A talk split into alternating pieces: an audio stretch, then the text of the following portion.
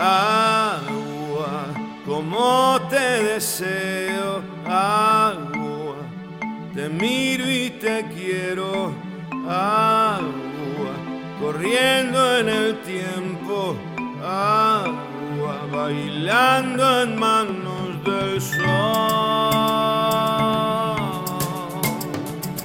Agua, sal de mi canilla, quiero hagas cosquillas siempre, sonido sonriente, dame que es grande mi confusión.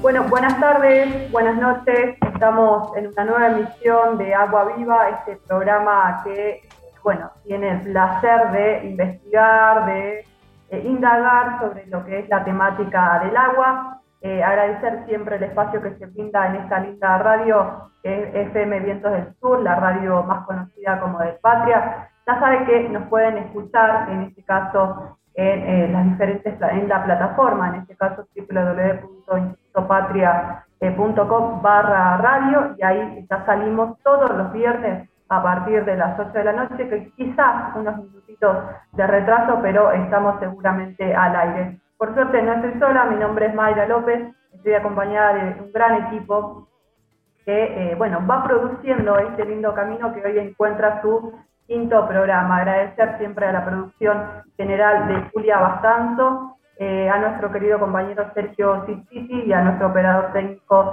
eh, Felipe Basualdo. así que Así nomás vamos a dar paso, en este caso, a eh, indagar lo que nos proponemos en este primer, eh, en este quinto programa, pero por suerte, como les decía, no estoy sola, paso a saludar a nuestro querido compañero Sergio Ciciti, que, eh, bueno, nos acompaña siempre en la producción, pero también en el aire de este lindo programa. ¿Cómo estás, Sergio? Buenas noches.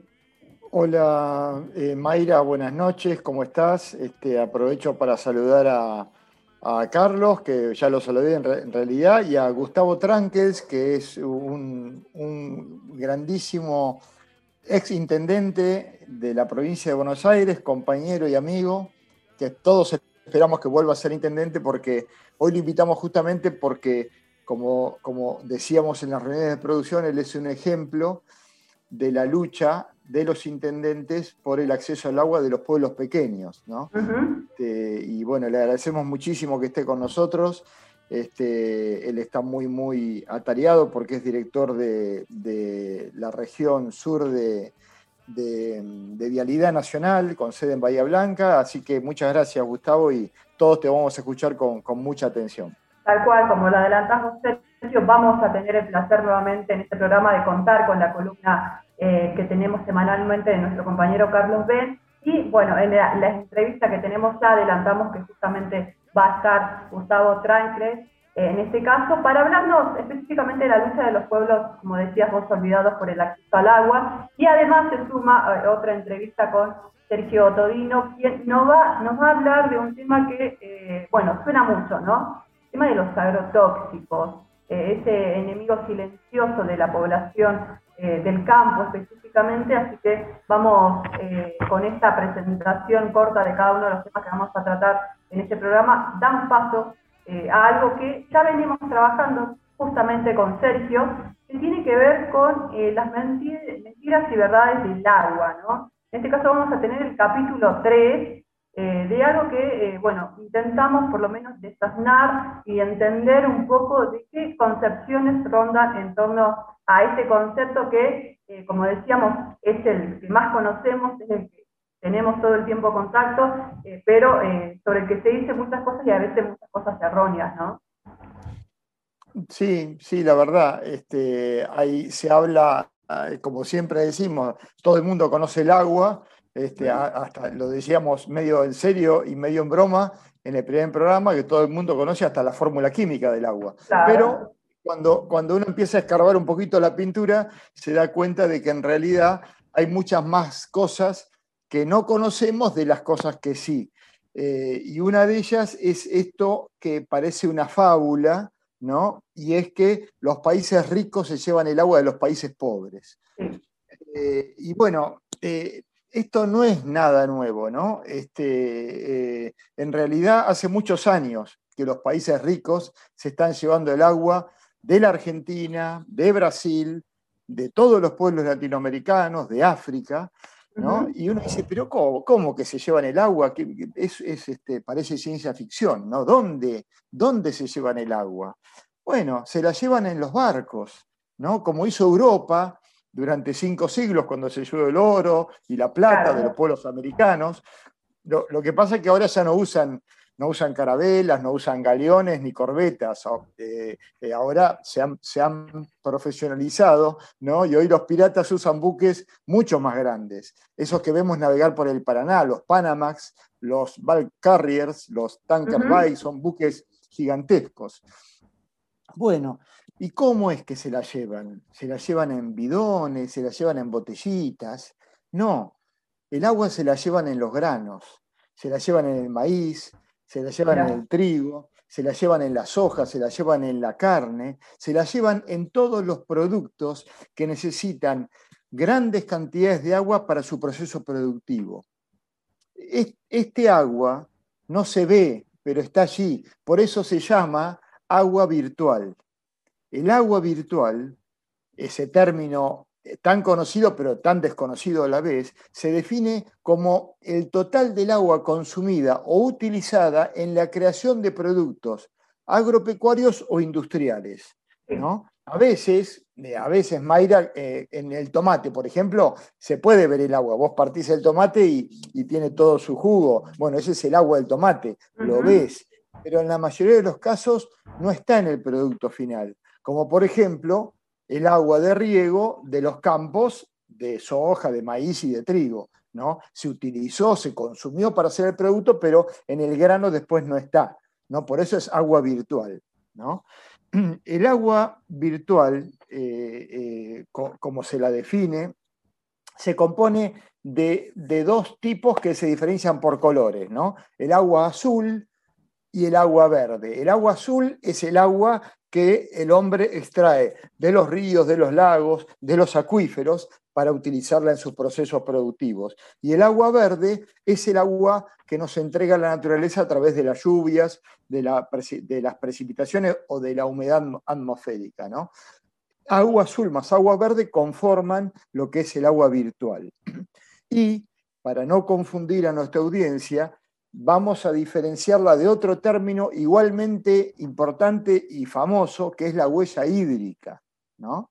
Eh, eh, creo que incluso se ha hablado mucho más de la huella hídrica que del agua. Ambos, sí, eh, en las escuelas se habla mucho de esto.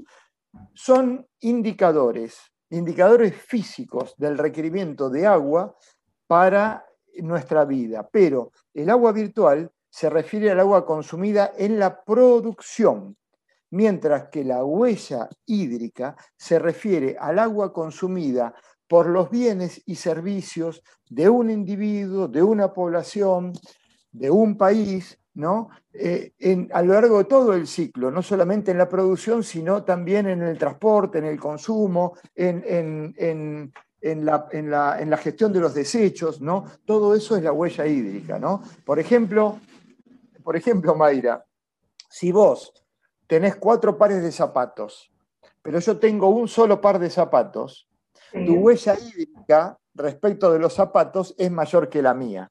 ¿Se entiende el ejemplo? Sí, ¿Mm? sí se entiende. Bueno, bueno, pero volvamos al tema de hoy, que es agua virtual. Bueno, yo recuerdo acá hace muchos años en un congreso de Mekorot, la empresa israelí de agua muy conocida, uno de sus ingenieros me dijo Dice, a nosotros no se nos ocurriría fabricar algo tan barato como los granos utilizando algo tan caro como el agua. ¿No? Y yo me quedé, y, le faltó decirme, para eso están ustedes, los países pobres, ¿no? Pero es una, es una gran verdad. El comercio agrícola mundial funciona, Mayra y compañeros y compañeras, como una gigantesca transferencia de agua en forma de materias primas de muy bajo costo desde países pobres hacia los países ricos, donde el agua es cara y su uso se destina al consumo humano y principalmente a la producción de bienes de gran valor económico como son los bienes industriales. Pero esta realidad es aún peor de lo que parece. Los gobiernos de los países pobres permiten a los grandes productores consumir estas aguas gratuitamente, lo que equivale a decir que cada vez que se exportan granos o que se exportan carnes, también se están exportando, sin dejar un solo peso para el país, el agua que se usó para producirlos. ¿Cómo es esto? ¿Cómo es esto? El productor, y acá hay que hacer una gran diferenciación, no hablamos del pequeño chacarero, ¿no? porque como vamos a ver ahora, esto es casi una cuestión exclusiva de los grandes pules productores. Los grandes pules de siembra, los grandes terratenientes y hacendados, obtienen ese agua gratis de la naturaleza, no la pagan, ¿no? Ellos lo que pagan para obtener el agua el, agua bombeada, digo, ¿no? El agua de lluvias no cae a todos, pero el agua bombeada, lo que pagan para obtener el agua bombeada de los ríos, de los acuíferos, de los, de los lagos, en, los pocos casos en que se pide un permiso para explotar al Estado, es la energía eléctrica necesaria para bombear, para hacer funcionar esas bombas. Pero el agua es gratuita, ¿no? Nosotros, una vez más, financiamos gratuitamente ese crecimiento de los países ricos y de los grandes terratenientes. Escuchen bien esto. Latinoamérica resuelve la falta de agua de los países ricos a costa de la falta de acceso de nuestros pueblos pobres. Por eso repetiré tantas veces, repetiré, perdón, tantas veces como sea necesario, que la falta de agua es un verso, es una mentira. No falta agua, falta acceso al agua. Ahora bien, vos andá, diciéndome cómo anda con el tiempo, por favor. Ahora bien, bien. ¿Qué hacemos con esta tremenda inequidad que no hace otra cosa que empobrecernos más aún? La solución está a la vista. El agua virtual hay que cobrarla. ¿Por qué hay que cobrarla? En, el interior profundo de nuestro país, en la montaña, en la meseta, en las planicies del Pilcomayo, las familias rurales no tienen agua potable, pero los dueños de la tierra en esos mismos lugares disponen y emplean toda el agua necesaria, gratis y sin restricciones, para hacer crecer su fortuna. ¿Mm? Y doy ahora un ejemplo muy sencillo que nos va a permitir apreciar esa tremenda inequidad frente al acceso de agua entre los dueños de la tierra y los trabajadores rurales. Y aclaramos algo para quien no sabe eh, eh, nada de campo. Los cultivos, ¿no? los cultivos en general pueden ser cultivos de secano o cultivos de regadío. ¿no? Los cultivos de secano son aquellos que crecen solamente con el agua de lluvia y con la humedad natural. ¿no? Es la forma de cultivar de los pequeños productores. Es más, Mayra, el 90% de la superficie sembrada argentina es cultivos de secano, unos 34 más o menos o 35 millones de hectáreas. Digamos, se aprovecha el agua de la atmósfera. ¿no? Pero el otro 10% de los cultivos en la Argentina, 3 millones y pico de hectáreas, son cultivos de regadío, ¿Qué quiere decir? Que riegan los campos. Y no son pequeños productores, son gigantes, son la patronal del campo, porque los equipos de riego no los tiene cualquiera. El chacarero no puede comprar un equipo de riego. ¿eh? Son los grandes. Los poderosos ¿no? que en el caso de, de, la soja, yo no soy especialista, no quiero tirar números, pero aparentemente eh, eh, eh, este, este, esta gran comunidad de regantes de, los, de, los, de los pools representan el 2% de los, de, los productores. El 2% de los productores, pero en porcentaje de, producción es más del 75%. ¿no? ¿no? Pero bueno, los, ¿qué hacen los, los poderosos? Riegan para qué? Para incrementar su producción por ejemplo, para la soja, cuando vos, además de aprovecharte del agua de lluvia, regás un campo, podés obtener un 30-35% de aumento en tu productividad, lo que representa una fortuna. una fortuna. Esto los, los pequeños chacareros no lo pueden hacer, lo repetimos porque es importante, no lo pueden hacer. ¿Cuánto representa? Vamos a ver, ¿cuánto representa el agua virtual? Para conseguir una producción máxima en un campo de soja se necesitan entre 500 y 600 milímetros, ¿no? lo que se dice la lámina de agua en un ciclo, en un ciclo que son los meses donde se desarrolla el cultivo. ¿no? 600 milímetros son 6.000 metros cúbicos por hectárea, ese es el volumen eh, que necesitamos. Dependiendo de varias cosas, clima, manejo de cultivo, duración del ciclo, ¿no? Es el agua total. Pero bueno, vamos a ser justos y no vamos a contar el agua de lluvia, lo que se llama el agua verde, el agua caída, porque todos, grandes y pequeños, reciben el agua de lluvia. Ese la dejamos aparte. Solamente contaremos el agua que usan los poderosos, bombeada desde los acuíferos y regada artificialmente, llamada agua azul, que en el caso de los cultivos de estos cultivos, soja, maíz, etcétera, puede llegar a requerir una lámina de 200 milímetros que son 200 metros cúbicos por hectárea de campo sembrado. No retengamos los números, ¿eh? no, no importa, no es el key de la cuestión. ¿eh? Pero esto que sigue sí hay que retenerlo. Tenemos un campo de soja, Mayra, tenemos un campo de soja y un pueblito al lado donde viven los trabajadores ¿no? de ese campo. ¿no? Ambos, la soja de los patrones y la familia del peón, consumen agua del mismo acuífero. Y acá va la comparación en forma de pregunta. Y es una pregunta que si estuviéramos en un salón se la hago a todo el salón, pero como estamos en un estudio de radio, se la voy a hacer al plantel técnico de la radio, ¿no? Te la voy a hacer a vos, Mayra, este, eh, y a Enrique. A Carlos no, porque nos va a arruinar el juego, porque Carlos sabe todo, ¿viste? Entonces, si le no. a Carlos, te arruina, Carlos te arruina, no, no se lo vamos a preguntar, ¿no? Este, Gustavo tampoco, porque Gustavo sabe mucho de campo. Entonces, eso lo vamos a dejar afuera. Perfecto, a ver, pregunte. Pregunta. Vamos a comparar el agua de riego necesaria para producir la carga de un camión de soja. ¿Viste los camiones que andan por la ruta? Esos camiones gigantes. Acá en un montón.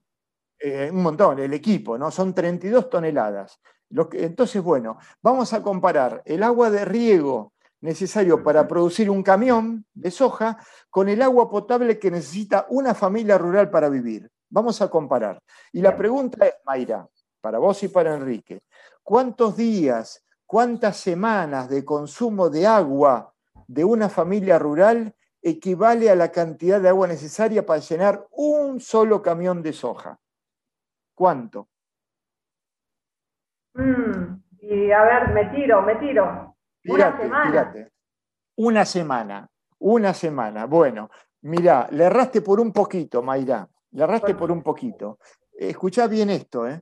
Cada vez que los dueños de la Argentina producen y exportan un camión, un camión de soja, de los decenas de miles que exportan, un camión, consumieron gratuitamente la misma cantidad de agua que una familia rural consume en 83 años para todos sus ah. bebida, preparación de alimentos, aseo personal y limpieza hogareña.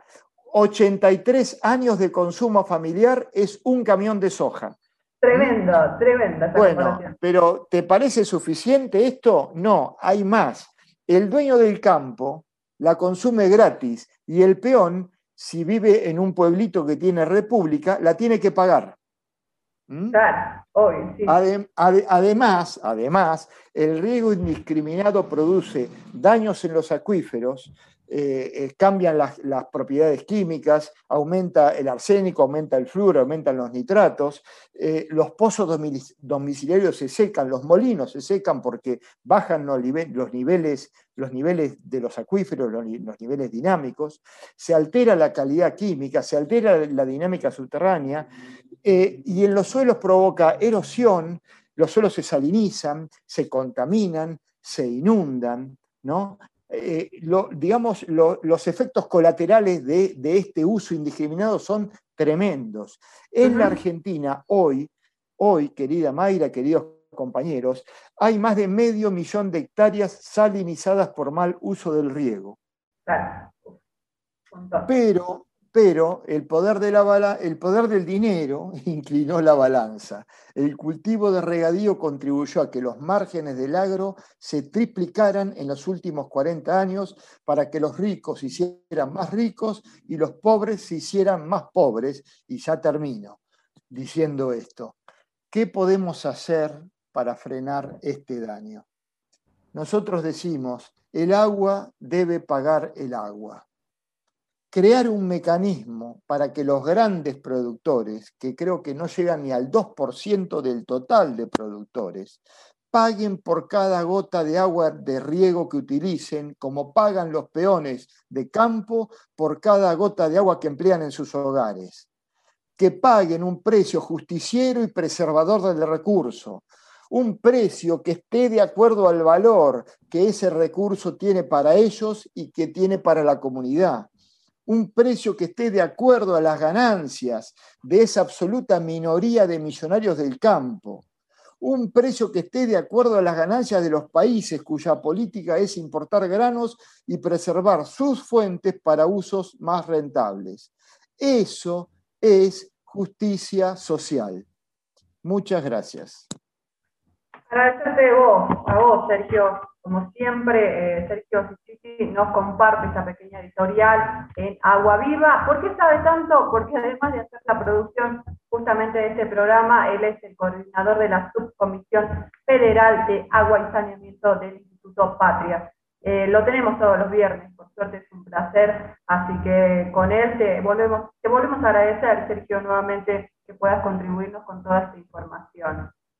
Al contrario, yo soy el agradecido de poder disponer de este espacio tan lindo que es eh, la Radio del Patria para difundir nuestro trabajo y para difundir el trabajo de todos los argentinos que luchan por el acceso al agua y al saneamiento de los pueblos pobres. Sergio, ¿seguimos el programa que viene con más capítulos en torno a las mentiras y verdades del agua o no? Eh, no, no, vamos a, a darle un poquito de descanso. La semana que viene vamos a hablar de algo que le va a interesar mucho a los operadores de servicios de, los pueblos y de las ciudades también, a los administradores, a, las cuadrillas que reparan o que mantienen los servicios. Vamos a hablar sobre cómo aumentar la eficiencia de un servicio de agua potable y escaparle a esa aparente solución fácil que es el primer error de todos los servicios, que es cuando falta agua, ¿qué dicen? Necesitamos más agua. Y a veces, a veces lo que necesita es más gestión y mejor gestión. Así que la semana que vamos a hablar muy comprimidito, porque esto daría para hacer un, taller grande, ¿no? pero muy comprimido de cómo gestionar mejor un servicio público de agua potable. Buenísimo, Sergio, y así vamos despidiendo a nuestro querido compañero Sergio Sichiti, que pasaba con la editorial de este quinto programa de Agua Viva.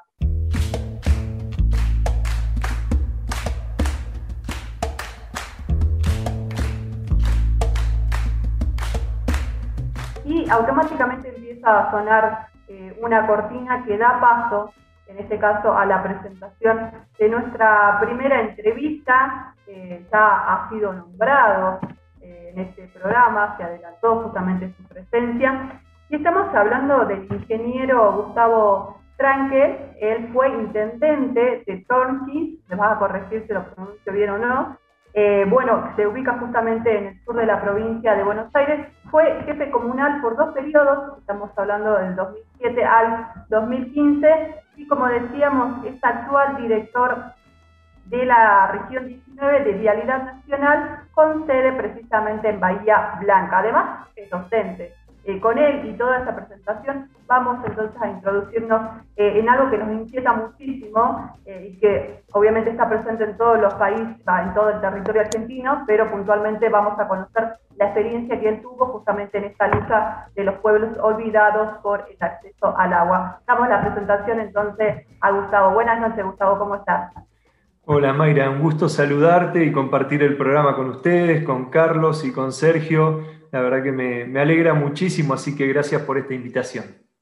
Muchas gracias a vos por tomarte estos minutos. Sabemos eh, que tenés una agenda bastante ocupada, pero eh, estaba esta particularidad, ¿no? Eh, has sido jefe comunal por dos periodos, has desarrollado un trabajo específico en cada uno, en este caso en el, sur de, Buenos Aires, pero puntualizando justamente en la llegada del acceso al agua. Eh, vamos a tomar dos ejemplos básicos que justamente tienen que ver con la llegada a los parajes de Nueva Roma y Pelicurá, en este caso donde hay familias que no son más de 10, eh, pero que justamente eh, implica una gestión, ya justo se despedía Sergio con esa palabra, para que el acceso al agua esté garantizado. ¿Cómo se dio todo ese trabajo que desarrollaste eh, por ocho años? Bueno, para nosotros primero era un desafío que implicaba en un distrito de 418.000 hectáreas como es Torkins, con más de 10 pueblos, la mayoría de, esos, de ellos rurales y muy pequeños como estos dos que vos mencionás, que además tenían la particularidad de ser los pueblos más alejados geográficamente eh, por, digamos, eh, ubicación geográfica, pero además por una cuestión de infraestructura propia del distrito. Para que tengas una idea, llegar eh, desde la localidad cabecera de Torkins, que tiene todos los accesos asfaltados, está sobre una ruta nacional que es la 33 y sobre una provincial que es la 76, llegar a Pelicurá son más de 80 kilómetros de camino de tierra. Entonces, eh, una localidad alejada, a la vera de la vida del tren, porque fue uno de los pueblos que vino de la mano de la extensión del ferrocarril hace más de 100 años, pero que a pesar de, de esos más de 100 años de existencia, allá por el año 2007, cuando nos tocó hacernos cargo de la gestión del distrito de Torkins, no contaba con agua potable, es decir, una localidad donde todavía sus 17 familias eh, apelaban algunos a un bombeador, algunos a la caridad del vecino, de pasarle una manguera de tanque a tanque eh, para poderle dotar del servicio mínimo. Eh, imaginen las condiciones de precariedad de, esta, de esta modalidad muchas veces eran mangueras negras de riego, es decir, mangueras de, una calidad, digamos, que no es la aconsejable para transportar agua potable. En algunos casos todavía tenían aljibes funcionando y en otros casos bombas manuales. Gustavo, hay, que, decir un momentito, contanos un poco, eh, bueno, porque claramente estamos hablando de, familias, de un número pequeño de familias, y yo no, no, no, me puedo dejar de trasladar a lo que es Salta, donde vivo.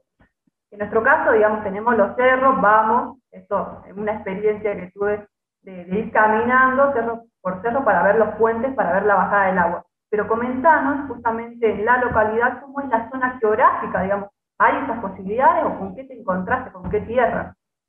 Bien, qué buena, qué buena pregunta, porque esto es la llanura donde eh, la zona de, lo que consideramos la región pampeana empieza a parecerse más a la patagónica, es decir, una zona de llanura eh, donde el régimen de lluvia baja de los 600 a los 400 milímetros anuales, donde la producción eh, principal pasa por la ganadería y principalmente ovina, porque ya digamos los campos no dan eh, para tener buenos rindes en lo que es eh, la producción, digamos, de, animales que eh, necesitan la producción de pasturas más intensivas, como la bovina, o donde se pueda cultivar soja, digamos, una, una, zona, digamos, en ese sentido marginal, que se parece más a la Patagonia que a la pampa húmeda. Entonces, en esa llanura es mucho más difícil la captación de agua, nosotros eh, veíamos, digamos, el, problema de una localidad que iba decreciendo porque justamente vivir en esas condiciones y tan alejado de cualquier ejido urbano era difícil. Em, su escuelita rural eh, contenía a los hijos de, los peones de los campos que también han sufrido con el avance, digamos, y el, cambio en los métodos productivos, que parte de ello mencionaba Sergio recién, eh, se han ido despoblando nuestros campos, eh, o se han ido despoblando de peones, mejor dicho, porque la tecnificación también hizo que cada vez el sector agrícola ganadero demande menos cantidad de, gente trabajando, así que las escuelitas rurales también se, se, quedaron sin chicos, así que estos pueblos han sufrido mucho. Entonces nosotros como política de Estado queríamos ir viendo la manera de llevar eh, un concepto que, recién mencionaba Sergio y que nosotros abrazamos con toda nuestra fuerza, que es la justicia social.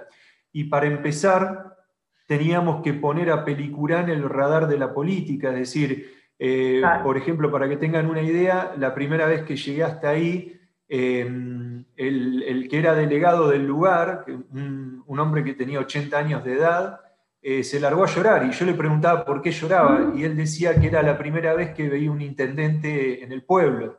Entonces, la ausencia del Estado durante tantos años y, acá, digamos, nos hacemos cargo de la clase política porque han pasado distintos partidos y, bueno, llegó eh, una, una, gestión que, encabezaba en su momento Cristina Fernández de Kirchner en, La Nación y, nos tocó acompañar a Daniel Scioli en la provincia eh, que a través de organismos como el SPAR, que era el Servicio Provincial de Agua Rural, eh, nos, posibilitó a gestiones de, municipios chiquitos como el nuestro, que teníamos la conciencia de lo que pasaba en Pelicurá, teníamos la decisión política de hacer algo y teníamos las ganas, pero nos faltaban dos cosas fundamentales, el equipo técnico y los recursos. Ahí es donde el SPAR, eh, cuando llegamos a ellos, encontramos no solamente excelentes técnicos, sino buenos compañeros que venían desde Capital Federal, hacían más de 700 kilómetros, desde La Plata, perdón, más de 700 kilómetros para llegar a Pelicurá, hacer los estudios técnicos para la captación del agua, el proyecto, el desarrollo eh, para lo que era la red de distribución, el tanque de almacenamiento, no solamente eso, sino que una vez que lograbas la captación, que era difícil, nos encontrábamos con aguas que tampoco tenían las condiciones óptimas por eh, la dureza que tenían en ese sector de nuestra provincia y de nuestro distrito. Eh, el agua tiene un alto contenido de arsénico, así que necesitaba no solamente extraerse de la napa, sino además someterla a un proceso de osmosis inversa para la para hacerla apta para el consumo humano. Así que bueno, de todo eso se encargó el SPAR.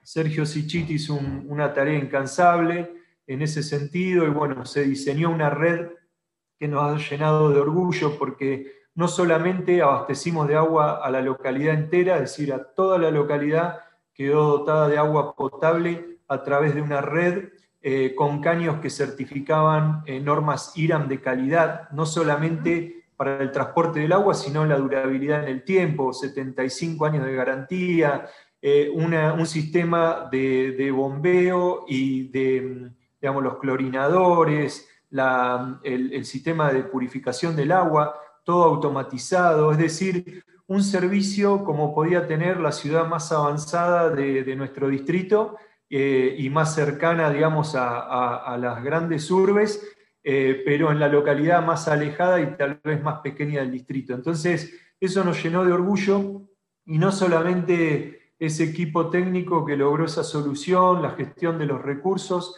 eh, por la decisión política de la Presidenta y del gobernador, sino que además nos animamos a, trascender la barrera de lo que era el pueblo de Pelicurá.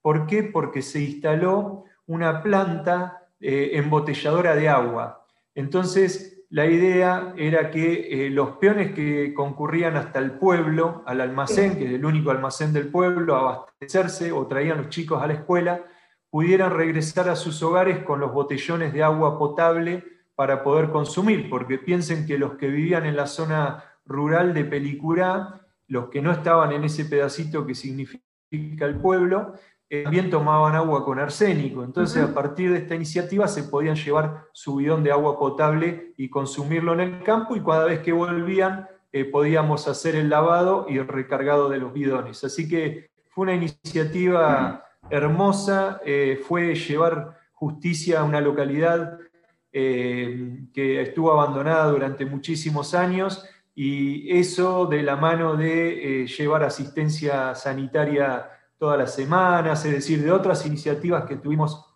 desde la gestión municipal, eh, hizo que le mejoráramos un poquito la calidad de vida a toda esa gente. Y esto último, Gustavo, ¿no? Porque no es menor, digamos, empezamos a hablar del agua y empezamos a hablar de todas las otras cuestiones que están alrededor justamente de poder garantizar este primer acceso. Ya decía justamente dar el primer paso que es dar agua, pero después surgen otras cuestiones que también han estado vinculadas a, la carencia del agua, ¿no? La primera, una primera consulta, digamos, ¿cómo, era antes eh, ese acceso que tenían los habitantes y después eh, qué más eh, se pudo complementar con este acceso que se logró desde la Intendencia. Bueno, primero accedieron todos los habitantes, segundo se resolvieron, un gran sanitarista que fue Ramón Carrillo decía que la mejor vacuna era el agua potable. Y, y fíjense que nuestro médico rural que visitaba esa localidad semanalmente eh, nos decía cómo se evolucionó en el tema de que desaparecieron los problemas de gastroenteritis en la, comunidad, porque el acceso a agua de calidad hizo que ese aspecto de la salud de los habitantes mejorara. Después existe un problema que es cuando se consume agua con determinados niveles de arsénico por encima de lo aconsejable a través del tiempo, eh, devienen enfermedades como puede ser el hidroarsenicismo, eh, algunas especies de, cáncer de piel. Eh, así que con esto también vinimos a aportar a la salud, no solamente en las cuestiones que se podían medir en el corto plazo, como puede ser un, problema gástrico, que, esto se, se detectó enseguida, sino que además eh, problemas relacionados a enfermedades, digamos, que se detectan a través de los años, como es esto del hidroarsenicismo, eh, que nosotros asegurándole esta provisión a los más pequeños, digamos, a toda la, comunidad, es un tema que lo resolvemos a través del tiempo y también creo que es un dato que no tiene que pasar eh, por alto, más que nada en un lugar donde es difícil acceder al agua de, calidad. Entonces, eso también se resolvió con esta obra pero además eh, esto nos dio, digamos, eh, le renovó el espíritu a la comunidad, la comunidad se vio, se sintió nuevamente valorada, se sintió que tenía un lugar en la agenda de la política y, eso eh, le generó otras ganas de, emprender, digamos, de, volver a sus raíces, incluso las casas que, estaban deshabitadas en el pueblo se volvieron a habitar, es decir, hubo gente que volvió a vivir al pueblo y eso nos llenó de alegría a nosotros, porque de alguna manera lograr el arraigo en los lugares donde más difícil es la vida, ¿no? Tal cual. Eh, como estoy conduciendo, me voy a dar el gusto justamente de sumarlo a la mesa a mi compañero Sergio Cicis, por lo menos para saludarse al aire de ustedes. La verdad que el trabajo que han desarrollado también de manera conjunta es admirable, justamente por algo que decís, digamos, las personas volvieron a renacer en un punto, a, tener otro sentimiento en relación a, todo lo que es el proyecto de vida, porque también va eso, ¿no? Eh, así que, Sergio, saludar a Gustavo, por favor, acá la veis. No, Gustavo, yo siento una admiración muy grande por él. El otro día, ayer o anteayer, le decía que nosotros nos conocimos antes de que él fuera intendente. ¿no? Este, y, y, además, si mal no recuerdo, fue el intendente más joven me parece, de, la provincia. ¿Cuántos años tenés, Gustavo? Ahora tengo 44, en aquel momento cuando nos conocimos con Sergio tenía 26 y como él dice, a los 31 años me tocó ser el intendente más joven de la provincia, así que tiene buena memoria Sergio. Bien. No, pero mira, además voy a contar una sola cosita que es un recuerdo hermoso, Gustavo, que habla de, de tu humanidad, ¿no? cuando nos convocaste a Juan, María y a, nosotros, al equipo técnico, a hacer eh, Tres Picos, otro pueblito, otro pueblito perdido en el mapa, hermoso, ¿no? Tres Picos, a, digamos, eh, a los pies del cerro más alto, del punto más alto de la provincia de Buenos Aires, el Cerro Tres Picos, que yo lo subí. este, eh, el día que inauguramos la obra de Tres Picos, Gustavo, vos me llevaste a tomar mate a la casa de una señora que es la habitante más, más grande del pueblo.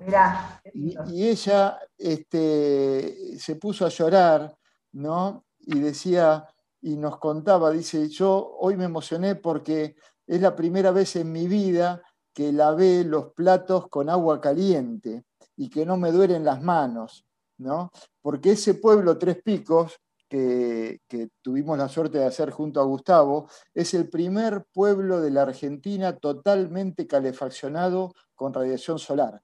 ¿no? una cosa, y yo lo llevo, te juro que, llevo el recuerdo en el alma, Y, este, y bueno, y son de las cosas que le agradezco a Gustavo, que a mí me permitió hacer un trabajo que muchas veces es un trabajo eh, eh, rutinario y demás, y, tener estas experiencias son fantásticas y solamente las puede hacer una persona con, con la calidad humana de Gustavo, ¿no? que no le importa eh, que en ese pueblo junta dos o tres votos nada más, sino que lo que le importa es que su paso por la vida logró que una viejita por primera vez no tuviera dolor en las manos.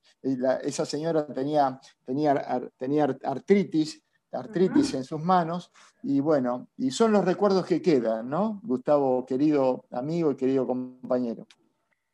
Bueno, la verdad que me haces acordar y, por supuesto que a uno le gana la emoción, ¿no? Yo te agradezco, aprovecho para agradecerte públicamente, Sergio, porque lo que vos hiciste con el equipo del, del SPAR, con Juan María Viñales a la cabeza y todos los compañeros, eh, generaba estas cosas, ¿no? En los lugares más alejados y donde, como vos decís, no estaban los votos, porque verdaderamente las elecciones en, esos lugares, para que tengan una idea, eh, salíamos 30, 32 votos a 30, es decir, no había más de 70 votos en total, así que eh, estaba claro que no era por los votos, sino que era por la justicia social. Y, fíjate vos lo que son las cosas, ¿no? Cuando, cuando asumimos la gestión Tres Picos, que es este, esta localidad tan bonita que vos, que vos mencionás, Sergio, tenía 118 habitantes y eh, estaba, tenía un, triste, digamos, formaba parte de una, de una, lista de tres pueblos que había detectado en el Ministerio de Desarrollo Social que se iban a extinguir porque estaban decreciendo. La gente se iba del pueblo, en parte porque no tenía infraestructura, en parte por esto que hablamos de las condiciones de vida de los pueblos más alejados, en este caso no tanto como Pelicurá, eh, pero donde no había mucho por hacer. Así que parte de eh, la mirada del Estado era ver como desafío qué podíamos hacer por película, por, eh, en este caso, Tres Picos, para detener ese decrecimiento. Así que fuimos primero por la red de agua potable, nuevamente de la mano del SPAR. Se logra red de agua para todo el pueblo, que, la propia gente, digamos, después de tantos años de promesa no lo podía creer. Y después nosotros mismos nos animamos a ir por más. Y como decía Sergio, se logró la colocación de los termos solares en cada vivienda, es decir, Tres Picos pasó a ser el primer pueblo del país que tenía 100% de agua potable por red y 100% de agua caliente a través de energía solar, lo cual eh, lo hacía entrar dentro de un, paradigma eh, de medioambientalmente, digamos, muy interesante. De hecho, la Secretaría de Ambiente de la Nación por aquella época hizo un, eh, una suerte de concurso de ideas con respecto a cómo cuidar el ambiente y, el, premio para los equipos que ganaban eran llevarlos a conocer Tres Picos. Así que imagínense el asombro de, los pobladores de Tres Picos que venían colectivos llenos de gente del conurbano, de Capital Federal, a conocer su pueblo por lo que se había logrado en materia de provisión de agua potable. Así que Tres Picos le pasó lo mismo, digamos, que a Pelicurá. Eh, paró de, digamos, paró de, esa despoblación se frenó y empezó a crecer. De hecho, hoy en Tres Picos familias de Bahía Blanca que han elegido irse a vivir a Tres Picos por calidad de vida, porque tienen todos los servicios eh, y porque, eh, por supuesto, es un lugar hermosísimo. así que se le, se le devolvió eso también a, Tres Picos, después se creó un consejo de apoyo local, se, construyó una biblioteca, recuperando parte de la infraestructura ferroviaria, es decir, cada logro en, ese lugar tan, en esos lugares tan difíciles después te anima a hacer más cosas y, y, generar sentido de pertenencia. Y es una demostración de que cuando el Estado está presente y es sensible a estas cosas que le pasan a los pequeños pueblos, se le puede transformar la vida a esa gente para bien, ¿no? Entonces, esa acción del SPAR y bueno, una gestión local presente eh, demostró en esos ejemplos que se podía. Y así que bueno, por último no nos quedamos con eso, nos fuimos a Nueva Roma, que vos nombrabas hoy, Mayra, Mayra al principio, que es una localidad más pequeña todavía y más alejada. eh, que tiene, tenían en aquel momento ocho familias en el lugar y ahí nuevamente el SPAR dijo presente y armó toda la infraestructura para que esas ocho familias, al igual que los de la ciudad cabecera, puedan tener acceso al agua potable. Así que muchas alegrías y, el cambio, digamos, en la vida de mucha gente que tal vez están muy alejados de, los medios o de las posibilidades de que esto se conozca. Así que yo les agradezco a ustedes por este programa que permite que mucha gente se entere de, estas cosas que pasan en el interior profundo. ¿no? Te agradecemos infinitamente, Gustavo, haber eh, conocido la experiencia justamente en base a tu, gestión como intendente en dos periodos, 2007 al 2015, así que esperamos volver a hablar con vos, eh, acompañar y bueno, dar toda la fuerza para volver a tenerte de intendente, ¿por qué no? Así que bueno, esperamos eh, tener buenas noticias en relación eh, a eso y bueno, como siempre, este espacio abierto a lo que puedas necesitar. Así que te agradecemos nuevamente, Gustavo, muchas gracias. Gracias a ustedes, compañeros, a todo el equipo del Instituto Patria, por lo que hacen. Es, eh, es muy lindo, reconfortante poder contar todas estas cosas que pasan en el interior. Así que gracias, Carlos, gracias, Sergio, Mayra, por la, por la conducción del programa y por la invitación así que estoy a disposición cuando quieran volvemos a charlar. Hasta pronto. Ahí pasaba entonces Gustavo Tranques. Y eh, bueno, para despedirlo vamos a escuchar algo de música, en este caso Canción de Amor para Marea y Tambor, de Liliana Vitales, que lo canta junto a Verónica Condomí y M. Ya volvemos con más Agua Viva.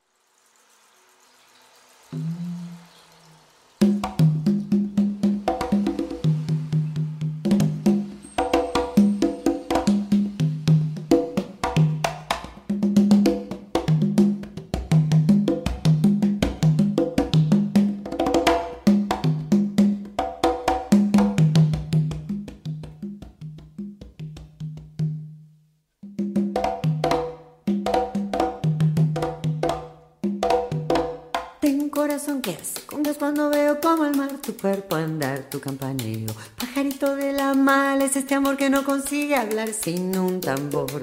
Tengo un corazón que hace con cuando veo como el mar, tu cuerpo andar, tu campaneo. Pajarito de la mal es este amor que no consigue hablar sin un tambor. Ven a mirar cómo se mira la marea en este amor, sumándose al azar como un tambor que quiere la brasa cerca para temblar. Con vos, con vos si no es con vos no va. Vos, con vos si no es con vos no va. Tengo un corazón que hace congas cuando veo como el mar tu cuerpo andar, tu campaneo. Pajarito de la mar es este amor que no consigue hablar sin un tambor. Tengo un corazón que hace congas cuando veo como el mar tu cuerpo andar, tu campaneo. Pajarito de la mar es este amor que no consigue hablar sin un tambor. Ven a mirar cómo se mira la marea en este amor, sumándose a la sal como un tambor que quiere la brasa cerca para temblar.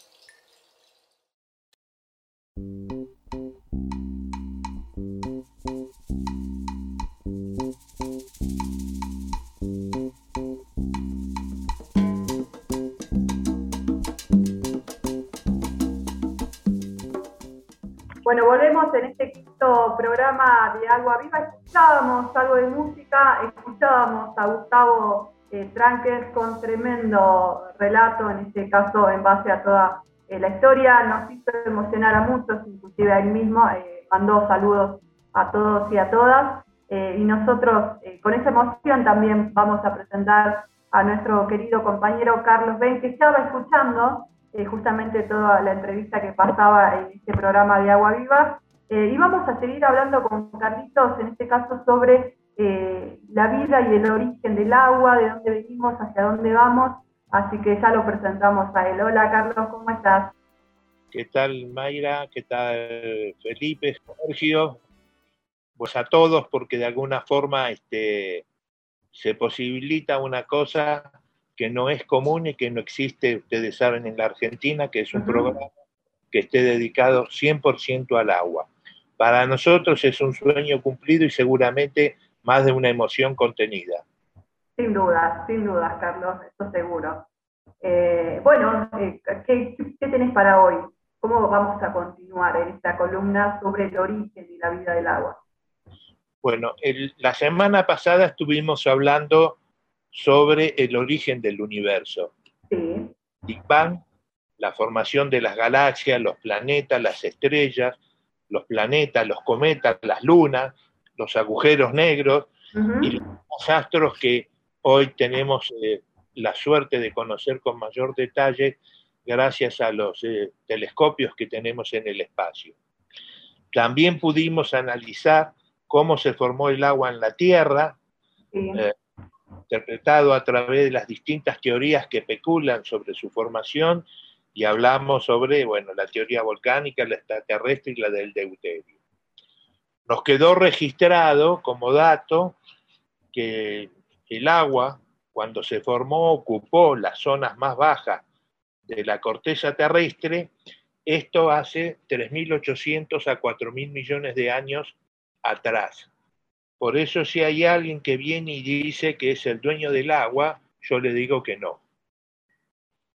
Allí, en el agua, organismos unicelulares, la primera manifestación, y estos organismos unicelulares adquirieron la capacidad de duplicarse, es decir, tenían una forma de repetir la célula que eh, estaba constituida. Allí aparecen entonces los estramatolitos, que son estructuras órganos-sedimentarias, laminadas, que se desarrollan en el agua en forma vertical y producen estructuras de gran variedad morfológica. Para aquellos que hemos tenido la suerte de verlos, o de ver este, fotos o filmaciones, en la orilla de los mares ustedes ven como piedras o como rocas. Y en, realidad, bueno, en este caso vamos a encontrar fósiles, pero allí estuvo la primera vida que se manifestó en el planeta. Eh, esta calidad de piedra, digamos así, es lo que los hace perdurar como fósiles. Los estromatolitos existieron en todas las eras geológicas, incluso existen en la actualidad.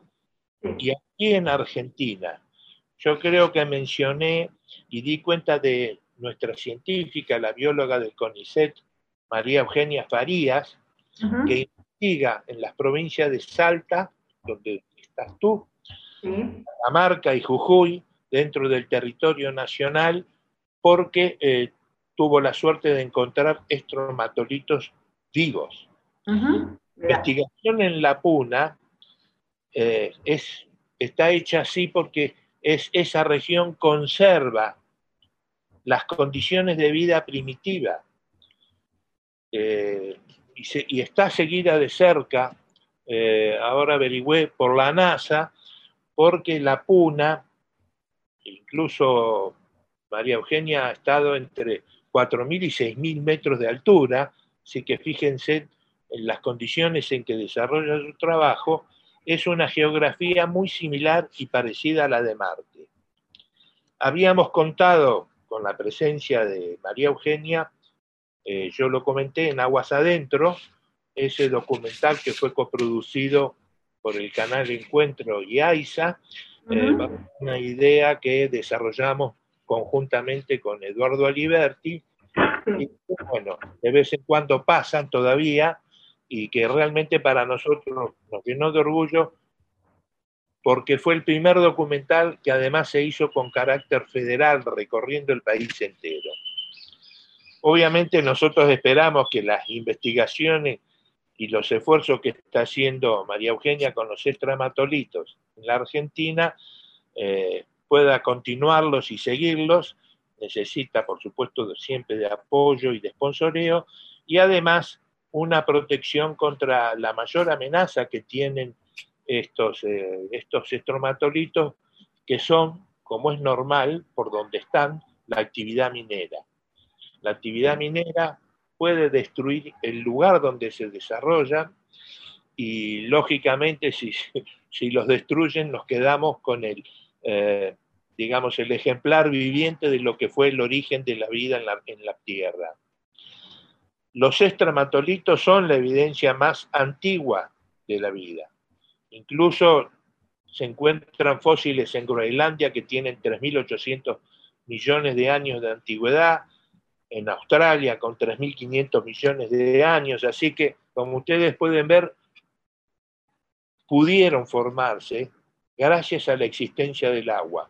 Si no hubiera agua, los estramatolitos y la vida no hubieran existido. Además, son los primeros oxigenadores de la atmósfera, que, se, que registraron una actividad masiva y muy activa hace 2.500 millones de años, cuando la atmósfera se cargó de oxígeno y permitió también el desarrollo junto con el agua de la vida, y ustedes saben muy bien que hoy todos los seres vivos dependemos del agua y del oxígeno. Las moléculas orgánicas fueron organizándose, o sea, estas eh, células, estos este, seres unicelulares, se fueron complejizando hasta que lograron alcanzar tres características que son esenciales. Primero, un compartimento que está delimitado por una membrana, un metabolismo básico para intercambiar materia y energía con el entorno y una molécula con la información genética, con la información del ARN que luego le traslada esta información al ADN y si ustedes eh, han escuchado, el ADN se replica en todos los seres vivos. Las distintas funciones vitales tienen un idéntico ADN. Entonces, los seres humanos tenemos una enorme cantidad, millones de registros de ADN, pero los que son vinculados a la respiración son iguales a los de otros seres vivos, incluso hasta algunos árboles que tienen una actividad de fluidez este, y de traspaso de, las este, arterias, que son donde se produce, digamos, la, parte más vital del, árbol, son similares a los otros seres vivos. Entonces, el ADN es realmente el registro de la vida eh, que todos eh, lo vamos teniendo. Allí, esta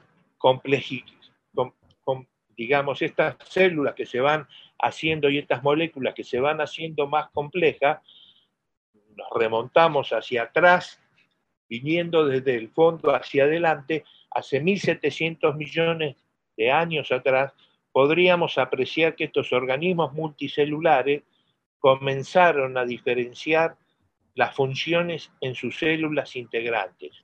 Es decir, las células, los, primeros fueron unicelulares, después se fueron repitiendo, después fueron multicelulares y finalmente las células fueron adquiriendo una función dentro del complejo molecular. Espaciando así en los escalones de la evolución, los invertebrados existen hace 635 millones de años. Y los biólogos no me dejarían mentir ellos afirman y confirman y registran y pueden probar todo lo que sucedió en el planeta en los últimos 600 millones de años, porque todos los registros de lo que sucedió ha quedado eh, marcado en las tierras, en las montañas, en las rocas, o sea, se puede repetir o se puede de alguna forma eh, eh, tomar el registro histórico de lo que sucedió. Los vertebrados aparecieron hace 525 millones de años y hace 250 millones de años se produjo una de las aniquilaciones de la vida del planeta, de las cinco que hubo en los últimos 600 millones de años, eh, por, una, por la detención de la termoalina. La termoalina es la energía que hace mover a los mares. Si los mares, los océanos no tuvieran movimiento, no solo no habría materia orgánica en los distintos lugares, sino que además se produciría lo que se produjo en ese momento, que fue como una especie de gas cianhídrico. Primero mató la vida en los océanos y después mató la vida en la tierra. Allí, porque la vida siempre da, eh, se da la oportunidad, se empezaron a formar eh, el, recambio que vino, fueron los dinosaurios, que subsistieron desde 200 millones de años atrás hasta hace 65 millones de años, que ustedes saben muy bien, la piedrita que cayó en el Yucatán produjo su extinción casi completa. Los que se salvaron eran los pequeños animales, los que de alguna forma fueron formando eh, los mamíferos que hoy podemos eh, ver eh, y que forman de alguna manera la, la, fauna actual con la que convivimos. Las plantas y el fitoplancton este, son eh, los dos, los dos, los dos este, productores más importantes de materia orgánica que hay en la Tierra. Los seres humanos evolucionaron desde los primeros hominoideos erguidos, eh, cuyos fósiles datan de hace 6 millones de años. ustedes recuerdan que en la escuela en el colegio nos enseñaban casi como que la vida empezó hace 10 o 12 mil atrás. Bueno, hace 6 millones de años atrás habían homínidos, estaban los primeros humanos. Estos humanos, lógicamente, se desarrollaron y hace 3 millones de años atrás ya tenían una capacidad eh, cerebral bastante importante, que es, que es la que podemos replicar hoy, salvo aquellos que eh, por negatividad y por necedad no quieren ver la vida de los demás. Pero eso es voluntario y no es natural. Podemos hacer así un muy breve cronograma para resaltar hitos. 4.600 millones de años atrás, la Tierra, hace 4.000 el agua, los estramatolitos hace 3.800 millones, la primera glaciación se produjo hace 3.200 millones de años y la menciono porque las glaciaciones tienen una gran vinculación con el desarrollo de la vida. Hace 2.800 millones de años se produjeron las fotosíntesis, hace 1.500 la atmósfera adquirió oxígeno, hace 500 millones de años hubo una extinción masiva que fue por la explosión cámbrica, cuando de golpe en la Tierra los eh, volcanes se activaron en todo el planeta y bueno, destruyeron lo que había. Hace 400 millones de años aparecieron las primeras plantas, los primeros anfibios, los grandes árboles, después los insectos y reptiles.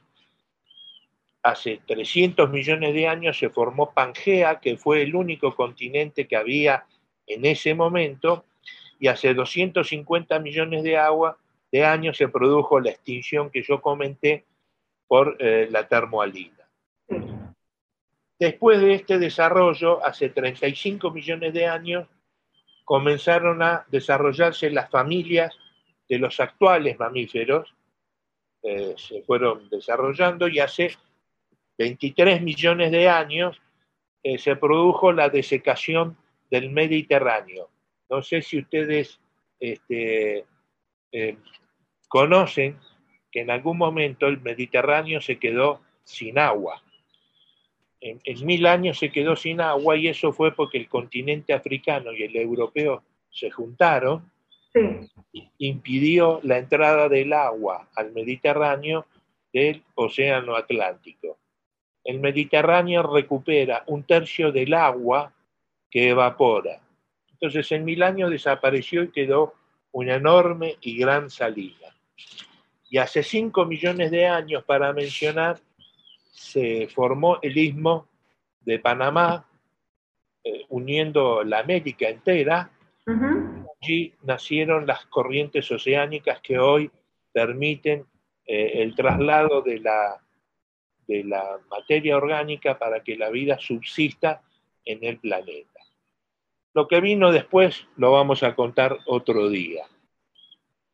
Perfecto, Carlito, siempre es un placer eh, escuchar y bueno, ver justamente todo ese revisionismo que es necesario, ¿no? Muy pocas veces justamente se indaga en él. Así que un placer nuevamente. Eh, como siempre, contamos en el próximo programa con tu presencia, ¿no? Sin duda. Desde ya que sí, vos lo sabés, y bueno, voy a tratar de ir más fino sobre el agua dulce que hay en el planeta, buscando incluso los lugares que muchas veces no se conocen. Bien, bien, Carlitos. ¿Sabes cómo te despedimos? Con una de mis bandas favoritas, con Divididos. Ahora vamos a escuchar Agua en Buenos Aires y ya volvemos con lo último que queda porque nuestro entrevistado ya está eh, en Agua Viva. Ya volvemos. Muchísimas gracias y un saludo para todos y la audiencia. Sale un bote a sufrir, no es como Venecia sin ti.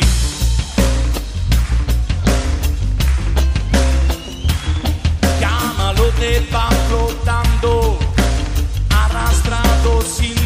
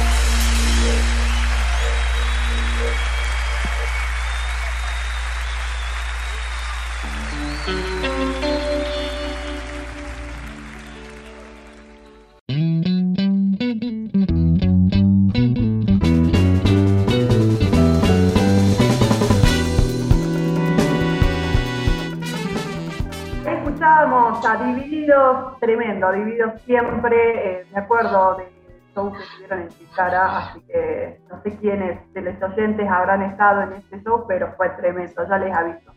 Eh, como adelantábamos, en este último bloque de Agua Viva vamos a tener a Sergio Todino, eh, él es especialista en geofísica, es técnico de planta de la Autoridad de Agua de la provincia de Buenos Aires y nos va a hablar sobre un tema eh, está presente todo el tiempo también, que tiene que ver con los agrotóxicos y en este caso eh, cómo resulta un enemigo silencioso de la población rural. Así que con esta presentación, entender cómo, a qué refiere este concepto específicamente y cómo afecta justamente a determinadas poblaciones y al agua en sí, vamos a dar la bienvenida a la mesa de Agua Viva a Sergio. Sergio Todino, ¿cómo estás? Buenas noches.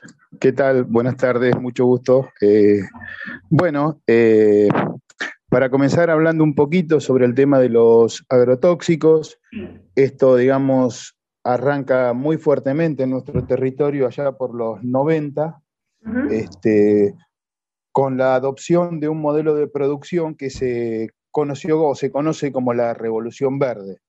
tengamos, en, tengamos en cuenta que este, plena época de gobierno neoliberal, eh, con lo cual, digamos, se, se adoptó un modelo que, bueno, produjo diversos efectos sociales, este, ambientales y también en la salud de la población, sobre todo de las comunidades rurales. Eh, digamos, la expansión de la frontera agropecuaria desde el año 90 hasta el 2005 fue de unas 15 millones de hectáreas, lo que, digamos, este, se tradujo en eh, tala indiscriminada de, bosques, eh, también ganar terreno en nuestras pampas, ¿no es cierto? Donde eso también dio lugar a confinar animales, a otro tipo de cría intensiva de animales, que es lo que hoy conocemos como los feedlots. Este, y eso también trajo otro problema, porque, digamos, los animales eh, criados en espacios eh, tan reducidos, en condiciones de hacinamiento, hace que haya que darle continuamente antibióticos para que no se enfermen. Este, y esto está trayendo también aparejado algo que se conoce hoy como los contaminantes emergentes. ¿sí? Este, en cuanto al, tema, digamos, de la adopción de este modelo agropecuario, lo que, bueno, ha traído es desplazamiento de, muchos pueblos originarios, sobre todo en el noroeste de nuestro país, este, donde hoy, hoy se puede ver claramente, digamos, que hay comunidades viviendo en las planicies de inundación de los ríos, este, donde han perdido su bosque natural, que era, digamos, su, forma de vida, este, o sea que los, los, ha llevado, digamos, a condiciones de, miseria. Eh, este modelo eh, ha hecho hincapié en los volúmenes de producción eh, y obviamente ha dejado de lado las externalidades ambientales y sociales que, produce. Claro. Ahí se porque, porque vale, vale resaltar, ¿no? Estamos hablando de agrotóxicos, son sustancias químicas tóxicas que se utilizan justamente eh, en la agricultura para matar insectos, malezas y hongos. Eh, pero lo que se produce es justamente una mala aplicación, ¿no? Eh, en, este, en este material. Es que es la única forma de aplicarlo. Generalmente se, se, aplican a través de, un avión, fumigador o de lo que conocemos los que somos más o menos del interior como el mosquito, o a través de mochila, digamos, que es donde más se, usa por ahí más en, las huertas. Eh, el, tema acá es que eh, cualquier molécula de cualquier agrotóxico tiene una autonomía, tiene una independencia para moverse en determinado ambiente, y una vez que salió del pico del aspersor, digamos, nosotros no la podemos controlar más y mucho menos podemos controlar las condiciones ambientales, como pueden ser las lluvias, como son los vientos, que esto también hace que una sustancia se deposite, eh, hoy, la, tiramos en un lugar para fumigar determinada plaga, este, solo el 10% de esa aplicación produce el efecto y el 90% restante se tiene que hacer cargo del ambiente. Y bueno, estas sustancias justamente a través de, los vientos pueden viajar kilómetros, eh, pueden formar aerosoles y viajar a la atmósfera de hecho, ya hay lugares acá en Argentina, hay un trabajo de la Universidad Nacional de La Plata, se ha detectado eh, glifosato y su metabolito AMPA más atracina en, agua de lluvia. Este, o sea que literalmente llueve glifosato. Este, y, bueno, por otro lado, se ha detectado glifosato en la Antártida. Y en la Antártida ni se siembra soja ni se fabrican agroquímicos. Y ahí, digamos, ¿a qué se debe? Porque fue arrastrándose. Se, se, debe justamente a que nosotros no tenemos ningún control sobre, sobre las cuestiones que ocurren en la atmósfera. Este, una vez que, el, agroquímico se aplicó, este, el 90% va al ambiente, este, puede, por procesos que se llaman descorrentías, que es cuando el, agua discurre, ir a los cuerpos superficiales de agua, lo cual ya hay, digamos, varios lugares de la provincia de Buenos Aires, de Córdoba, de Misiones, donde se han muestrado este, arroyos y lagunas y se ha detectado la presencia de agrotóxicos, lo cual también evidentemente es un problema para, todo lo que es la biota acuática. Este, y bueno, además el efecto este, que producen en nuestras comunidades rurales, ¿no es cierto? Donde se, se, han incrementado bueno, las malformaciones, los abortos espontáneos, los casos de cáncer. Eh, yo acá, por ejemplo, tengo un relevamiento hecho por la Universidad Nacional de Córdoba en la localidad de Monte Maíz, es una localidad cordobesa este, emplazada en el medio del corazón sojero de la provincia. Tienen 706 casos de cáncer cada 100.000 habitantes, Córdoba tiene 256 cada 100.000 y Argentina tiene 223 cada 100.000. Es decir, que esta localidad tiene una tasa, una tasa de cáncer 276% más alta que la ciudad de Córdoba y 317% más alta que lo que es la media argentina. y, ahí está una cuestión bastante puntual, ¿no? Digamos, eh, se produce justamente la contaminación en la fuente de agua en muchos de esos lugares, eh, que justamente tienen el consumo diario, eh, tienen todas las, actividades justamente que nacen de, estas fuentes de agua, que terminan produciendo esto, ¿no? Eh, y está esa duda, a ver, si ya sabemos que está, que, no hay mucho control en la atmósfera en sí, ¿qué se puede hacer desde un Estado en torno a este tema puntual, en torno a regulaciones y demás? Bueno, desde el Estado, obviamente que intensificar los controles. Hoy un bidón de glifosato en cualquier pueblo se consigue en una ferretería. Uno va y lo compra directamente. O sea que se, venden libremente. Este, digamos, eh, la mayoría de los, de los reclamos y donde ha tenido que intervenir la justicia, que de hecho ya, ya ha habido varios casos en nuestro país donde ha tenido que intervenir la justicia, este, han, han sido este, producto de las demandas sociales más que de la intervención del Estado. La realidad es que el Estado ha intervenido producto de esas demandas sociales. Y eso, digamos, ha ocurrido y se ha replicado en varias localidades de nuestro país, sobre todo en localidades rurales.